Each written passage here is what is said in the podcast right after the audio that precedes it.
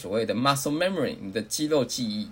那近年提出呢，你的肌肉呢要透过训练会产生肌核的功能物，它叫 myonucle。这个呢是跟你的肌肉记忆有关。你长时间的做某一个训练呢，自然而然你的肌肉神经连接呢，其实会非常的顺。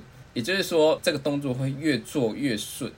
那我们就以一个比较容易理解的方式来讲，也就是说，跳舞，你你一开始没有接接受到跳舞，你的肌肉神经连接不是很好，所以你会跳得非常别扭。可是当你一直在练习相同的舞步的时候，你会发现你做的越来越顺畅，这就是你的肌肉记忆。真的吗？真的可以吗？可以啊，你你去买那个什么武力全开的跳舞游戏，在家里面跳，一开始跳的很丑，后来应该会越得越高分吧？你有认真练习吗？我有认真啊，我就拿着遥控器的那只手都有到点，那其他地方我 只有那只手，我只能 focus 在那个遥控器上啊。你要知道你哪里不足，那你要去改善它。那改善它，你就知道了 trick 在哪里，那你就会越做越好。那我觉得你这样全身都需要放遥控器，全身都要有 sensor，就是对，你要把遥控器绑在不同的地方。我等它发展这个硬体完整了之后再来练。它不现在不是有开 neck 吗？开 neck 就是你四肢都看得到啊。对，但是他也不能看到我的表情啊！你知道他那个里面也包括表情。我你现在连脸部肌肉都要训练，就是要微笑啊，还有那个很贱的脸啊什么的都要学。你先把四肢练好嘛。对，我觉得你先把四肢练好，一个一个来吧。对，再来做表情训练。真的，我看人家日本那个在玩那个跳舞机的阿北很厉害耶，学那个少女团体的那个舞啊。对，你知道看别人都很厉害，可是人家阿北为什么是？阿北才这么厉害，他可能从十五岁就开始练习了。好吧，公园阿北打篮球都是最厉害的。对啊，人家几十年的功力了，等到你练到变阿妈的时候，你也很厉害。那我要期待变阿妈墙边。对啊，你到时候去阿妈的时候，就什么表情啊，全身都很赞。我跟你讲，等我真的羞耻度也逐渐下降，所以就是可以实力大开。这很好笑，就每次进健身房更衣室的时候啊。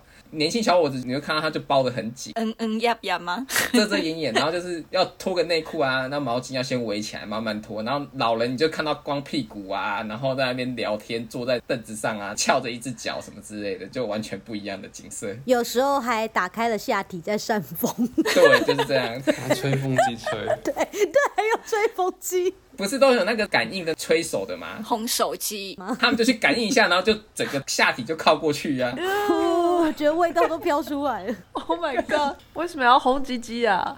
就烤鸡啊，就暖暖的。变态，好可怕！我以后都不敢用烘手机了。我觉得我以后没有办法听《暖暖》这首歌。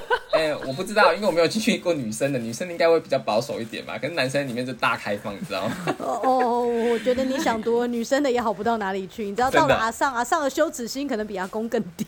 之前不是还有台湾的阿上还会去 say 沙？say 沙里面是 say 沙。对啊，他们什么都可以洗，真的。他们一边一起吹，还可以一起聊天。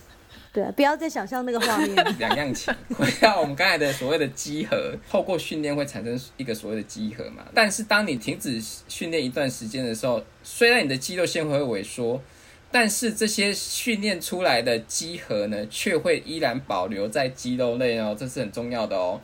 所以呢，当我们只要恢复正常的训练 retraining 的时候呢，这些肌核呢能够帮助我们呢，让肌肉蛋白的合成速度呢会比一开始你从初学者开会来的快，更容易回到之前的水平。哎，肌核是哪个肌哪个核啊？他刚刚有讲 myonucleus，对，myonucleus，所以它是肌肉细胞的细胞核嘛？所以它是一开始长成那个细胞就这么多核，还是它会慢慢在？增加，它会变多，它会变多。训练之后，它会变多。这个的数量不会因为你停止训练而减少。记忆在，所以就会长得很像山粉圆那样吗？青蛙下蛋那个？嗯，图片真的长得蛮像这个的。对，就是你激素里面就会有很多的。肌肉听起来就是渣男类的啊，就是都是一个月为期限的，没有什么天长地久。你要稍稍补 充那个基础生物学，细胞核就是有 DNA 的地方。嗯，好像平滑肌是单核，是不是？是单核，没错啊。然后那个红血球是没有核的。他们有一个所谓的去核仪式，然后带更多一样。我那时候觉得红血球好伟大哦，他为了好好工作，竟然连大脑都牺牲掉了。吐出去，对，就把自己大脑吐掉，然后成为一个公司的螺丝钉，还会找死。我觉得红血球真的很像那个台积电的工程师。糟糕，阿冷不在，政治不正确发言越来越多。骨骼肌的多核，呢它核是位于在细胞边缘哦，比较不太一样哦。看起来就到处一点一点一点一点一点一对点，，真的是青蛙下蛋。然后心肌跟平滑肌呢，你的核都在细胞的中央。那接下来呢，怎么样应对于停止训练的影响呢？我们有一个几个重要的讯息哦。第一个，停止训练，呃，就是刚才讲的这些，停止训练两到三星期以上，会令你的肌肉力量啊、体积啊、耐力逐渐下降。所以，我们应该要尽可能透过各种方式保持你的健康体格。不便外出的话，你可以做所谓的就是 home workout 嘛，居家运动。并且按照每日能量所需调整你的饮食量，因为这时候你可能耗的能量下降了，你就不需要进食这么多热量，避免你摄取过量的卡路里导致肥胖。第三呢，鉴于刚才的肌核嘛，所以我们知道说肌肉具有记忆性，所以我们不用过分的担心短期内的运动量下跌会令你以前的努力付诸水流。这里要画一下荧光笔，短期。短期，短，期对那个短期真的很短。，没有什么什么几个月这种东西哈。别忘了，肌肉是渣男，一个月不传讯息他就忘了你。可是另一方面，肌肉又是最不会背叛你的人，因为你只要努力的去训练他，他永远都会跟着你。就是像渣男啊，你养小狼狗，你只要一直有钱，小狼狗就会一直在。你哪一天不给他钱了，我跟你讲，他就换人，马上忘记你。真的。来，接下来下一个就是安全始终是首要的考虑哦，所以当务之其实每个人呐、要注意，尤其是现在 COVID-19 嘛，所以大家要注意个人卫生，不要让你的疫情又蔓延啊，你自保护好自己，也要保护好别人。爱注意呢，接下来呢，我做一个同整的方式，就是说我们的恢复策略 （Recover Program Design），这也是参考一个文献叫做《Essential of Sport Science》二零二零年。那第一个呢，所谓的动态恢复，主要的时间大概五到十分钟，你做一个就是很轻松 relax 的那个慢跑，踩踩飞轮啊，加速你的血液循环，带走废物。不要认为说，哎，这慢跑好像是就在运动的，其实它没有，因为这是一个非常低强度的一个慢跑，踩在脚踏车。慢跑不是运动，shit，不要以为你在慢跑就是运动。对，怎么可以这样侮辱慢跑呢？没有啊，你还要还要看时间呐、duration。我刚才讲的，这是一个五到十分钟的一个情况，你只有慢跑五分钟，慢跑十分钟这样子，这样也也需要耐力啊。这对来讲已经要很耐力了吧？耐力我们我们刚才讲过了，三三三，你至少要做三十分钟好吗哦，好吧，黑轮啊，黑轮，记得要出去跑三十分钟。OK，所以这个这种短时间，我们都只能称作为所谓的动态恢复，而不是运动。好来，哎，所以黑轮跑出去一直不回来，它其实就是要计时三十分钟，真的，人家是在运动。人 OK，家运动，你还给他阻止就是要你去追他三十分钟。好哦，再来就是所谓的伸展，OK，stretch、那这个时间呢，我们一般大约会花大概十到十五分钟，所以就有些人会用所谓的那种滚滚轴啊，或者是做一些瑜瑜伽啊、皮拉提斯这种静态的伸展。最主要呢，能够放松你的肌肉跟神经，还有就是你可以寻找你的 inner peace，这都是我们这些恢复的策略。OK，原来是 inner peace，我还以为是 Mr. Right。小鸡是有多么欲求不满。在做这些伸展的时候，我很喜欢就是头脑放空，就不想要再想任何事情，就是很专注的做我现在的动作上上面。我觉得这个是很舒服的，你真的可以做所谓的冥想，很有用，脱离一下现实，让你的内心呢带入属于自己的一个空间里面，把你的思绪啊整理一下，烦恼你的事情先丢诸脑后，我觉得这很有用。第三个呢是营养跟补水，那这最主要的目标，快速补充你的燃燃料嘛，跟避免你的体液流失。这就是我们讲说，哎，在在做三铁的人，他们中间会吃一些，就是他们能量棒啊，或是补充一些电解质，这就是主要的一个恢复的策略。在运动期间，你就可以做所谓的恢复的策略了。下一个就是所谓的禁欲，也就是说，嗯，有一些运动员他会推崇所谓的你做完运动之后，你去泡一个冷水浴，就是把自己身体浸在这种冰块浴里面。他们认为说这对于恢复你的肌肉疲劳有用。哦，不是说不能有性生活那个禁欲，我刚才是大家应该都听错了。到底 禁欲要怎么样跟肌肉回复有关啊？想想说禁欲有什么好解释的吗？大家都知道什么叫禁欲。这太好笑了，我没有 sense 到，只有你们往那个方向跑。没有，是大家都有想到，只有你没想到。对啊，只有你没想到而已。就直接说冷水浴就好，因为也不会是因为我等一下还要讲，不只是有冷水，热水也有啊，不能直接讲说冷水浴这样子。那不然泡冷水澡，泡澡泡水。啊，我知道，因为那个阿当哥就是要一些比较有文化素养的字词，什么泡澡、泡水，这对他来讲太普通了。禁欲我，想说，运动员听有听过赛前会禁欲啦，就是 我还不知道原来禁欲还可以赛后帮忙恢复，好，既然你讲到禁，就是真正你们在想的那个境遇，我稍微讲一下好了。很想讲哦。对，那这其实是他们会认为，尤其是男性做完这件事情之后，你体内睾固酮会在一定的时间内下降。那我们知道这个睾固酮跟我们的肌肉生长啊，或是你的运动表现有关系嘛，所以他们认为说这样可能会有一些呃影响。可是实际上是不是真的是这样，我我不是很确定。下一集，下一集。要帮陈博平反。好，我们现在现在来说泡水这件事情。好，用泡水好了。屈服了，屈服了。对，那这个时间呢，大概十到十五分钟，冰块浴能够让你的肌肉充分的舒缓，减少肌肉疲劳嘛。其实我要先在这边讲，目前没有任何的科学证据显示这个是有对你的肌肉疲劳恢复有作用的哦。可是呢，热水的确是可以，因为我们也知道说，热水就是会增加你的皮肤表面温度增加，那你的血液循环加速，会有更多的血液能够大量的进入你的肌肉里面做新陈代谢的功能。哦，当然你运动完之后，你身体还是很发热的状态下，千万就不要去马上就去洗，等你身体稍微冷却之后，大概恢复到室温之后，你再去做所谓的热水浴这样子。哎、所以就是因为这样，那些爱运动的男生才这么臭吗？啊，不是就运吧？动完不能马上洗澡，要等冷掉了之后，臭味散出来。我之前去柏林有去看他们之前奥运的那运动场，参观选手休息室，然后里面的那个 shakuchi 就是按摩池，好酷哦，嗯，好享受。很注重就是运动员的恢复嘛，对啊，嗯所以他们在里面设定一个 j a c u 补充一个冷知识，就是你们有在看跳水选手，他们不是就是跳完水之后会要马上去冲水嘛？你知道为什么吗？不知道，有这回事哦。好像有哎、他们不是就是哎、好跳下去，然后起来之后，然后这时候就会分子母画面嘛。第一个就是左边就是看他们当时在跳的那个动作，另外一个就是选手正在冲水等待分数的那个画面。把那个小裤裤遮住，然后感觉好像全裸一样。那为什么要这样子？是因为当跳水选手他们跳到那个池子里面，那池是冷的，你刚才热完身的，你现在突然就啪就直接跳到一个冷水池里面，产生剧烈的温度变化，有可能会收缩快速，导致肌肉痉挛，所以他们起来之后要马上去冲热水，让你的身体能够再次的热起来，你才可以继续跳下一个动作。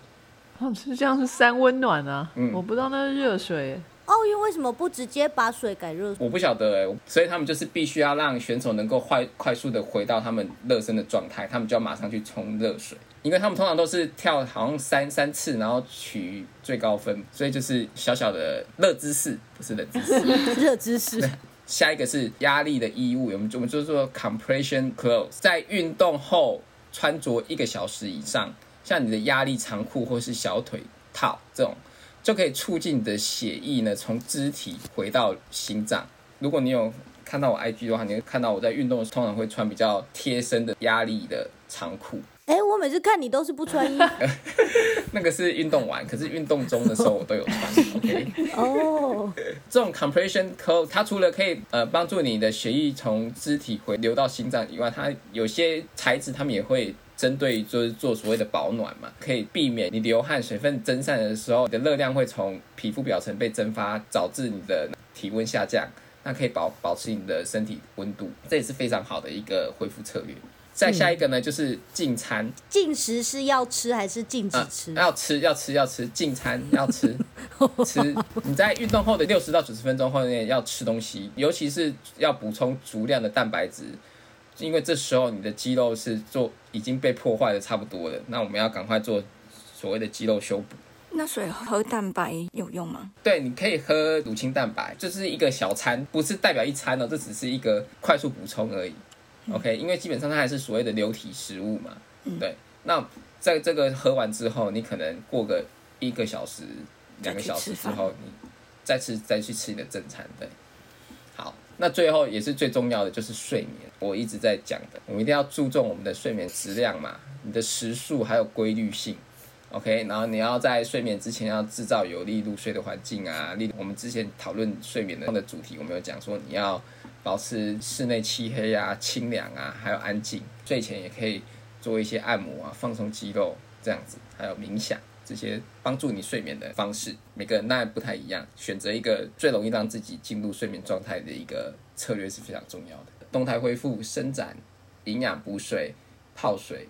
压力衣物、进餐跟睡眠，这些都是一个非常好的一个恢复策略。必须大家能够做完运动，可以选择这些方式。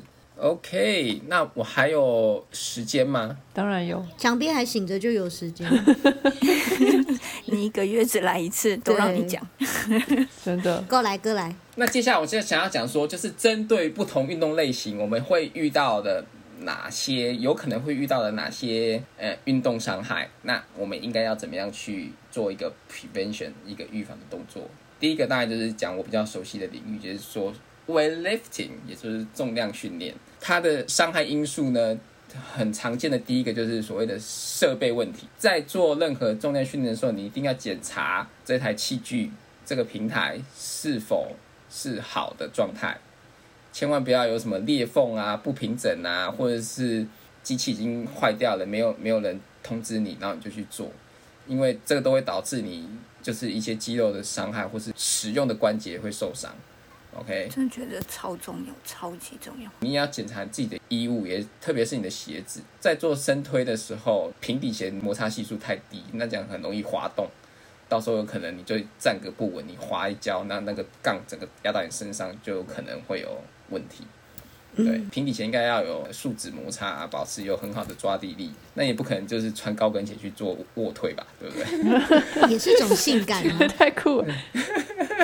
一定要确保自己的衣物、鞋子配件是适合做这些运动的。假如说你要做所谓突破自己的大重量的训练的时候，最好是要知道机器的 safety 装置在哪里，怎么使用，或者是你有你的 gym partner，他可以帮你看你是否是不是已经没有力了，然后帮你把杠子把它抬起来，避免你受伤这样子。那第二个呢，就是你的自己本身身体。常见的一些问题，举重的运动员经常会有所谓的腰痛，脊椎上面要去负荷这个大重量嘛，所以你就会有所谓的挤压的问题。那假如说你的姿势又不良的话呢，就会导致你的椎骨变形，那有可能就是椎间盘突出，很严重。对，这种负重啊、深蹲啊这些这种方式很容易造成这样子的问题，所以你必须要确保你在做轻重量的时候就要训练好你的本身的姿势。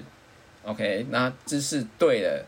才能够确保你身体不会受到太大的伤害。在做任何运动都是或多或少都会有一些伤害啊，那只是你要怎么样去避免，就是会有更的造成太大的伤害，然后导致你身体感产生不适感。对，那这些小伤害都是能够在你做休息的时候，它就可以渐渐身体会 recover，那是没有问题的。可是就是不要让这个伤害扩大到你身体没办法及时去反应。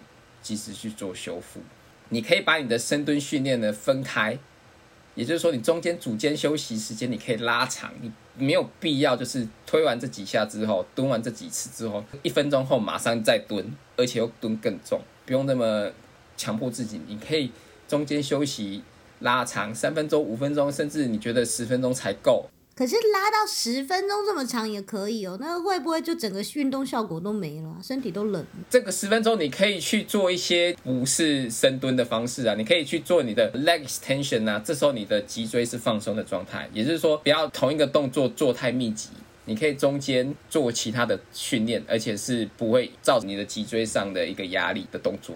嗯，像举重选手也有所谓的膝盖问题嘛，因为你的膝盖旁边的那个肌腱会发炎嘛，必须要做好充分的休息，再做下一下一轮的动作这样子。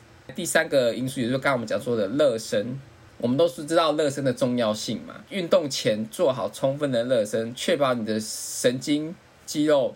的反应程度是 OK 的，可以去应对接下来的训练压力。没有热身的情况下，你不如其然去做这些训练的话呢，你身体没办法反应过来，所以就很容易受伤。你的热身就是要拉伸你的肌肉、肌腱跟韧带嘛，然后让你的血液流动，并且练习快速的适应等一下要做的运动模式。第四个伤害的因素就是说，举重肘在技术跟功能上的准备不足。前面也有稍微提，你的姿势不良，或是你对这这个动作不够熟悉，很容易会产生所谓的呃运动伤害。那这运动伤害可以包括器具打到你身上造成的挫伤，或是肌肉拉伤、脱臼，更严重的就是骨折嘛。你们有没有看过？就是有举重选手，因为他举太重。举到一半之后，他整个人昏倒，往后倒。没有哎、没有啊、只有看到举到一半放弃，然后就在台上跳舞的那个吉里巴斯。他还知道怎么保护自己，就是马上松手。可是有些人就是为了要突破极限，他会死命的要把它推推举推高。那可是因为不行，所以他就突然昏倒。那这是因为推举的时候呢，它杠呢，其实这时候是在你锁骨上方，然后做一个往上推的动作嘛。可是因为这时候你的 bar 呢，它阻止了你颈颈动脉的血流，所以它堵塞住了。天哪！所以那个把是压在他的颈动脉上哦。它可能就是姿势不对啊，这是我刚才讲的。哦，嗯，那他就是没有足够的血液循环到脑部，这时候有可能他就会突然失去意识。这个好恐怖、对，所以就必须要有正确的训练、正确的姿势，还有正确的呼吸。你这个其实是可以透过大口呼吸来防止，确保你有足够的氧气，能够让你能够在有意识的情况下把杠带上去。可是，假如说没有的话，你就会脑中会突然缺氧。重量训练都有一些潜在的危险。我们虽然很推荐大家就是可以做重量训练，可是千万不要在没有任何学习或是专业指导教练的情况下去贸然执行你不熟悉的动作，因为每个动作都伴随着一定的风水风险存在。风水，风水也很重要？这的确一定要头朝东方，这样举起来比较有力。对啊，就今天妈做工坐南朝北叫顺，安呢，一定要把健身房的椅子这样挪动，柜台人员都看到都生气。有一些人真的很爱自己在那边挪，我就想说你干嘛一定要放在这里挡路？就也许真的是风水。哦，那真的要去柜台讲，这一台没有坐南朝北不行，您走马北塞赢。还是这个初一十五的时候要换 换坐北朝南？讲一下初学者的主力训练，在任做任何新的锻炼之前，先询问你的专业的有执照的健身教练。那假如说你又是超重或是年龄超过四十岁的话，你啊还要额外先咨询你的家庭医师，看你身上有没有一些慢性疾病啊，适不适合啊之类的，这些都必须要纳入考虑。不过因为我在这边要加入健身房之前啊，他会要求你要出示医生证明，就是说你是很健康的，是可以加入健身房的。嗯，这边也是有一些社团，就是运动社团之类，他们都有要求。对啊，因为他们要确保你是 OK 可以做这些事情的人。嗯，主力训练的安全提示啊，要由你的医生或是健身教练去指导。技术知识是非常重要的，因为我们说 safety is first priority。OK，安全第一真。的，嗯，for 嗯，就是我之前去美国带夏令营队，就是他们所有东西、第一个要讲的事情都是 safety issue。对，我待在那个手工艺区，都去教一些手工艺，你可能以为就是只是画画啊还是什么的，嗯，没有，他们每一个他开始都会跟你说 safety issue，然后可能在这个领域你会遇到什么不一样，就像、呃皮雕有没有？你可能会拿贡推啊，嘿啊。还，是刀子啊，他就会跟你说、哦，这个可能锋利要注意，要小心，就是嗯先让他们从小就懂得，就是每样东西它都有它危险的地方啊，然后怎么保护自己。所以只要有心，人人可以是凶器。对，真的也是，处处都是风险，所以我们必须要先了解。下一个呢是慢慢开始，也就是说，呃，不要好高骛远，急功近利，就是为了想要短时间看到很好的效果，你就一开始就拉拉高你的训练强度。我们应该要慢慢开始，在良好的基础的情况下，再再去逐渐的慢慢的提升。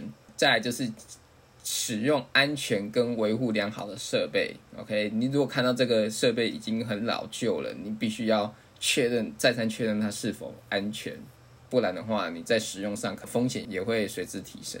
再就是你在训练的时候，也不要刻意的去屏住你的呼吸，去为了要推更重或是拉更重的呃重量，因为这样，就我刚才讲的，呃，你必须呃，当然你屏住呼吸是会增加你的核心强度，你才可以去呃更加的专注于在你使力上面。可是，在呃，你不要就是在整个过程中都是屏住呼吸，这样子会造成你的脑部呢会严重缺氧，你会后面你会觉得你会开始头会痛，没有人可以从头到尾屏住呼吸吧？这太夸张。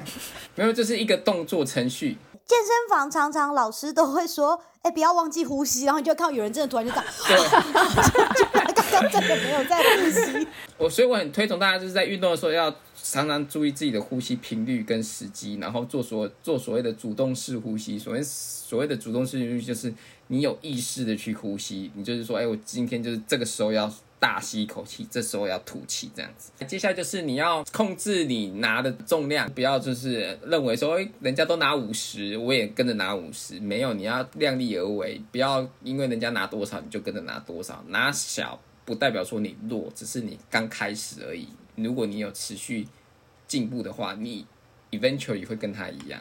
那接下来就是穿戴适合的衣服跟安全设备嘛。如果你觉得你的手会滑、有手汗，你就戴手套。那如果你觉得你的核心不够，你就戴腰带。就是有很多方式可以保护自己，然后保持正确的姿势跟身体姿势，降降低受伤的风险。完成呃训练的时候呢，假如你是拿哑铃或杠铃的话呢，你要慢慢的把哑铃或杠铃呢放到地上，不要就是突然的 drop，因为你有可能会伤害到自己或是附近的人。很多人就是在做所谓的 sumo deadlift 相扑式的这种就是硬举的方式，这时候你的腿会张得很开。所以基本上你的脚趾头呢，跟你的那个杠片呢，其实距离都会很近哦。然后呢，有可能那个杠片会直接砸到你自己的脚。对啊，他们每次放下来都超大力的，我都觉得很害怕，他们会砸到自己。我后来有了解他们那个爽感，就是因为真的拿不动了之后，这样一甩，然后突然就发觉，哎，我解脱了，好爽哦，然后就会嘣一声。我想说，我刚刚好伟大哦，不过砸到自己的脚就可怕了。是是是，可是就是要注意，你千千万不要就是因为这样子打到自己身上，或者是伤害到别人。风水先看好。对，那如果你过度疲劳或感觉到不舒服的话，请不要训练。OK，follow、okay? your body 啊，不是 follow your heart 吗？对，这不太一样，因为你的身体会直接反映出你当天是否适合运动，不适合就不要运动。千万不要强压着自己的身体的本能，然后你还是去运动。这样不运动人也会说，今天我的身体告诉我今天不适合运动。我每天都不适合。以前那个瓶中精灵克里斯汀的那个歌歌词不是什么 My body say let's go。But the heart say no，原来是在讲健身啊！自己要知道啊，如果你常常一直讲说我今天就是一直不适合运动，那这这都是借口的、啊。因为我刚忽然想，那很像海贼王骗人部，我忽然得了不能下船的病。对呀、啊，就是这种借口啊，很多。这骗人部就是这样啊，突然怎么样，突然怎么样，就是不想做嘛。他很多病，毛病很多。OK，那还有肌肉在锻炼后需要时间跟营养来修复跟生长，这就是呃主力运动所会遇到的一些可能潜在的受伤风险跟怎么样预防。那接下来我想要讲羽毛球，既然我们小戴是我们占据了世界球后高达六十六周，我们还有羚羊配，还有 对，还有羚羊配，很厉害耶。黑超马，可爱。简单带过，就是做羽毛球运动会造成哪些 injury 呢？其实有很多就是类似，只要拿拍子的，我们通常可能都会遇到类似的，像网球啊、桌球啊，就被拍子打到嘛。但双打就很容易会打被自己队友打到啊。对，这就是如果默契不够好了。那最常见的羽毛球损伤，第一个就是大家常见的网球肘嘛，手肘外侧疼痛的一个通用术语。它的原因有很多种，有可能是一个你的反拍技术不够好，手腕柔软弯曲也会导致网球肘。其实在，呃我们的工作也也有可能常常会遇到哦，像你如果你是长时间键盘打字。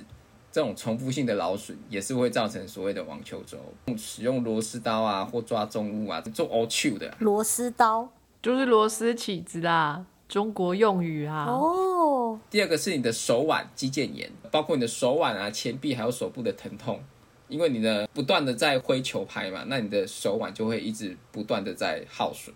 那第三个呢，就是杀球的动作的时候，这时候你的羽毛拍高举过肩嘛，那这时候会大量的使用到你肩膀的肌群。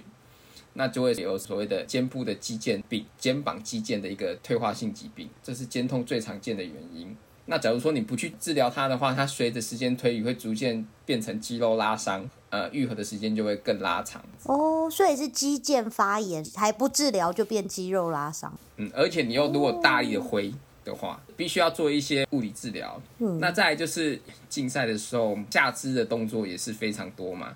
你看到小戴他也是有做很多下肢的重量训练，去提升他的脚部肌肉的发达。所以你会看到小戴在救球的时候非常的快速。在竞赛的时候呢，假如说突如其来的这样子转换方向的折返跑的话，很容易造成所谓的脚踝扭伤嘛。这是也是很多球类啊常常看到的。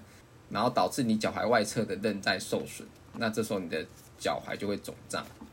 那再就是杀球的时候，我们利用小腿出力做一个高空弹跳的动作，然后跳完之后回到地面的时候呢，身体的重量会压在你的膝盖上面，所以这是所谓的跳投者的膝盖 （jumper knee），膝盖过度的磨损会造成你膝盖前部疼痛。然后你膝盖骨底的某个点就是会受伤，过度跑步啊，或者是跳跃啊，都会造成膝盖关节还有肌腱发炎或退化。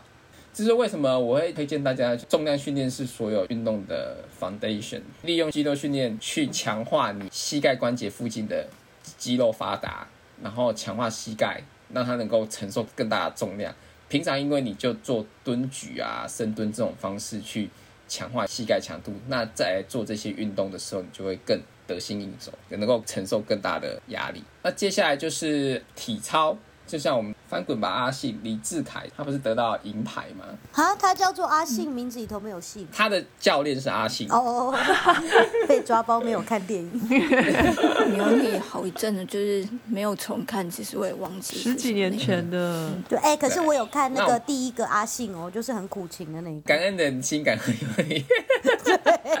体操呢，常见的损伤有哪一种呢？上半身是最主要，有很多关节都承受重量嘛，所以你的肩部啊、肘部哈、腕部的受伤非常常见。这跟刚刚才有点类似啊。那像下肢的损伤，就是你着地的时候，所以就是跟你的肌腱、跟你的膝盖比较有关系。我每次看他们从那种什么鞍马或什么高低杠下来的时候，我都觉得好可怕。那个着地就想到说，他那个膝盖脚会这样蹦蹦蹦。那个承受的压力是非常大的。在体操中啊，你的手腕承受的压力呢，可能可以超过你体重的两倍哦。不管是双杠啊、单杠啊，你会看到他们的手臂、上半身都异常的粗壮，有没有？嗯，整个真的是很倒三角，就是因为他们必须要强化他们的手臂、手腕的力量，让他能够轻轻松松的把自己的身体拉起来，然后在空中这样子甩动。因为他们这时候，他们整只手臂所要承受的重量，不只是自己本身重量的一倍，有可能是因为那个离心力造成的，可能会超过两倍。第三个动作是柔道，因为我们柔道也拿到银牌。呃，柔道呢还蛮有趣的，最主要就是它是做所谓的站立投掷嘛，把对手抓起来，然后做投掷的动作嘛。这时候就是会导致于脑震荡啊，或是头部受伤。是被投掷的那个人吧？对，所以你必须要，他们不是要学会怎么瘦身吗？这样子，那能够保护好保护好自己，怎么瘦身？你是说减肥吗？不是就是啊，怎么样被摔到地板上？对对，然后在碰触到地板的时候，他能够好好保护好自己。因为你被摔到地上嘛，那你的头可能有可能是头侧面撞击到地板，那这时候你的耳朵其实会去摩擦到地板，所以他们会产生到所谓的 judo ear，就是柔道耳，或者是 cauliflower ear 菜花耳，用中文菜花耳听起来比较像跟性病有关的东西耶。有点耳。对，这是由于因为你你的耳朵去反复的摩擦到地板，或者是打击到耳朵，你的耳朵去压迫到。我们耳朵不都是软骨跟皮肤吗？那因为它就是一直这样子摩擦，所以它的血没办法被代谢，快速代谢，然后就会产生这样子的一个情况。所以你看到，如果假假如有人有柔道耳或是菜花，你就知道，哎，这可能有在练习柔道这是样子。名侦探柯南，对，这侦探柯南，这啊啊，假如说是那个什么体操选手，你就会看到他是下肢前侧在你的熟悉部的部分会有淤青那种嘛，对不对？你说要去看他数西部吗？你说我被夸力，就是可以稍微去知道说，哎，这个可能从事怎么样的运动。那我还有看到一篇 paper，它就是针对于柔道这部分，它探讨说柔道道场下面其实都是铺所谓的榻榻米嘛，他那个论文就是在讨论说，这个榻榻米到底对于就是吸收，就是被摔者的承受的那个力道是否有显著的影响，这样子。所以他们就是做了那个机器人，然后这个机器人就是有一些 sensor，然后就是两个机器人，然后就是机器人 A 摔机器人 B 这样子，然后机器人 B 上面有 sensor 去感应到那个力量的变化，这样子。就我这研究花了两百年，其实是为了做出机器人。有我也不晓得，机器人好难。他们发现说，的确那个榻榻米其实是有效果的，有铺跟没铺是有差的这样子。那柔道常见的损伤也一样啊，韧带啊，你的你的膝盖半月板啊，或是刚才讲的头部脑震荡嘛。摔的那个人，因为他要过肩摔嘛，所以他必须肩肩部也要有很大的呃出力，所以他也可能也会肩部肌腱发炎、拉伤之类的，或是背痛。正觉过肩摔很不容易看到，因为对手也会动啊，这个又不是傻傻那边在那边给你摔。因为他也会使出一些技巧，借力使力，不让你这么顺利的摔他。对，这是其实是非常，常最后就到地板。对啊，最后就变成在地上扭打。大外哥、小外哥跌倒，然后就嗯，地板就结束了。对，那你或是背痛、颈痛，这些都是非常非常多的。好，那我大概就是简单介绍这几个我觉得比较有趣的运动造成的伤害。其实有些都是常常会出现的伤害，都是大同小异。只有一些比较特殊这样子，酷，非常精彩的内容，还配合时事，哎，真的，希望大家吸收到一些知识，一定都有。当然啊，我们运动呢，绝对要注意安全吼。那听阿当哥的总没错，在做一些强度很强的运动之前，也要做一些准备吼，该吃什么重口味的。酸的酸的酸辣口味的蛋白棒 之类的。哎，现在是不是要看有没有厂商要开发，可以顺便找我们来夜配？对啊，其实现在市面上已经有一种，我常常看到很多就是 fitness influencer，他们都会吃所谓的那个 sour street 酸的糖果，它是像那个皮带袋子一样这样子。哦，哈，可是那个是运动在吃的吗？我以为那是小朋友的食物。没有，那个是他们很爱吃，因为你知道吗？它是有糖分，所以它可以提供是能量，然后它又是酸的，可以增招你的中枢神经。哦，但我从来不就是没有把它跟运动做连接。对，我也是后来发现，因为他们在 Instagram 的 Story 上面就一直放这个，我就觉得这到底为什么你们都要吃这个？我就去问他们。